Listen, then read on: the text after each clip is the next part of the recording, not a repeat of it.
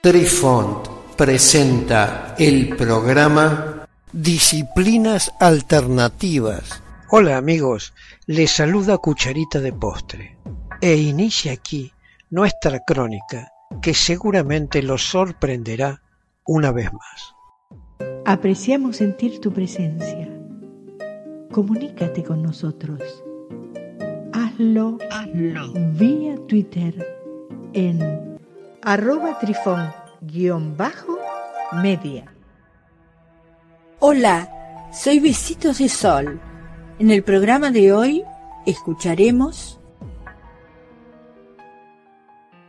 Como ya dijimos, el viaje o proyección astral puede tener su explicación científica en tres términos.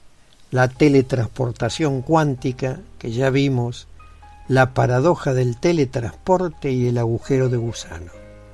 La paradoja del teletransporte. La paradoja del teletransporte cuántico a menudo se llama la paradoja del teletransporte y también es conocida como la paradoja de los duplicados. Es un experimento mental sobre la filosofía de la identidad que desafía los preceptos comunes sobre la naturaleza del yo y la conciencia. Apareció por primera vez en forma completa, presumiblemente en el libro Reasons and Persons del autor Derek Parfit del año 1984, pero desde el año 1775 se plantearon preguntas similares. El escritor polaco de ciencia ficción Stanislaw Lem descubrió el mismo problema de forma independiente a mediados del siglo XX y lo puso por escrito en su texto filosófico llamado Dialogi del año 1957. En el ejemplo del teletransporte de nuestro podcast titulado El inicio de la máquina cuántica, se da respuesta a esta paradoja.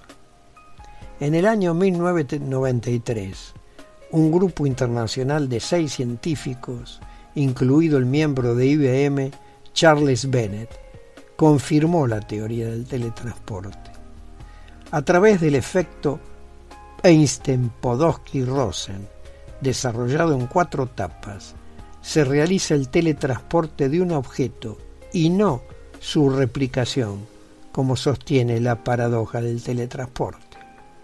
Esta paradoja sostenía que si, en lugar de destruir el objeto original, se conserva durante el proceso de escaneo, así se logran tener dos copias del mismo, la original y la réplica.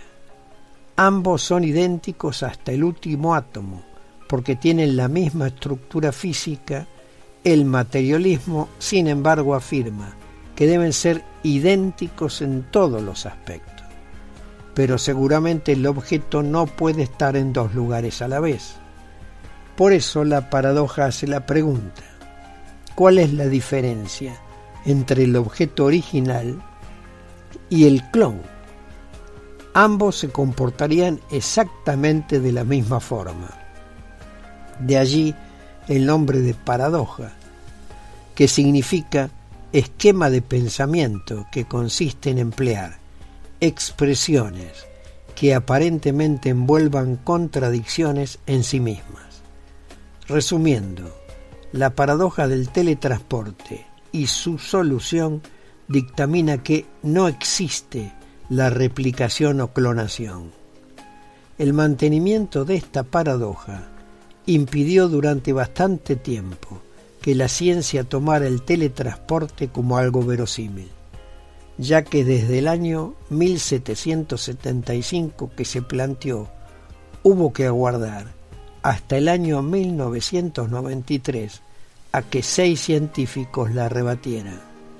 Fueron 18 años desperdiciados para el avance de la realidad cuántica. Y pareció que a nadie le interesó la física de la situación original hasta que llegaron Bennett y su grupo de científicos para resolver el entuerto. Lo que teníamos era la ocurrencia de dos eventos, una desmaterialización y una materialización, y que ambas no coinciden en el espacio-tiempo. Eso significaba que podíamos usar la relatividad de la simultaneidad para dividir el escenario en varios casos. De acuerdo con la teoría de la relatividad espacial de Einstein, es imposible decir en un sentido absoluto que ocurren dos eventos distintos al mismo tiempo si esos eventos están separados en el espacio. Esto sucede si un marco de referencia asigna precisamente el mismo tiempo a dos eventos que se encuentran en diferentes puntos del espacio. Un marco de referencia que se mueve con relación al primero generalmente asignará diferentes tiempos a los dos eventos, existiendo una única excepción a lo antes dicho cuando el movimiento es exactamente perpendicular a la línea que conecta las ubicaciones de ambos eventos.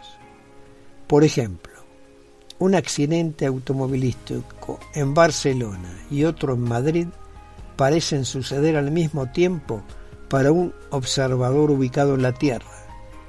Sin embargo, parece haber ocurrido en momentos ligeramente diferentes para un observador ubicado en un avión que vuela entre Barcelona y Madrid.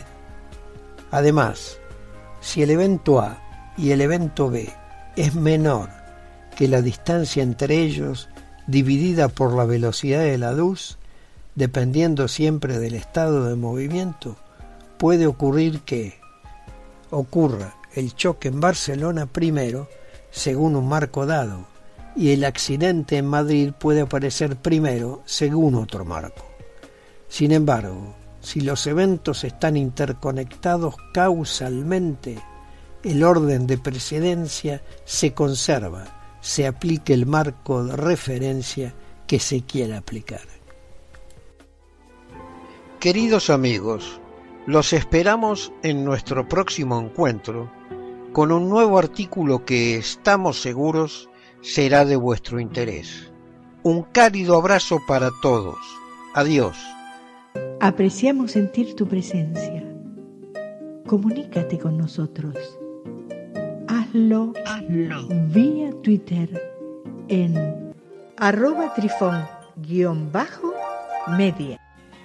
Este episodio lo encuentras en Anchor, Spotify y en tus plataformas favoritas. Hasta siempre amigos.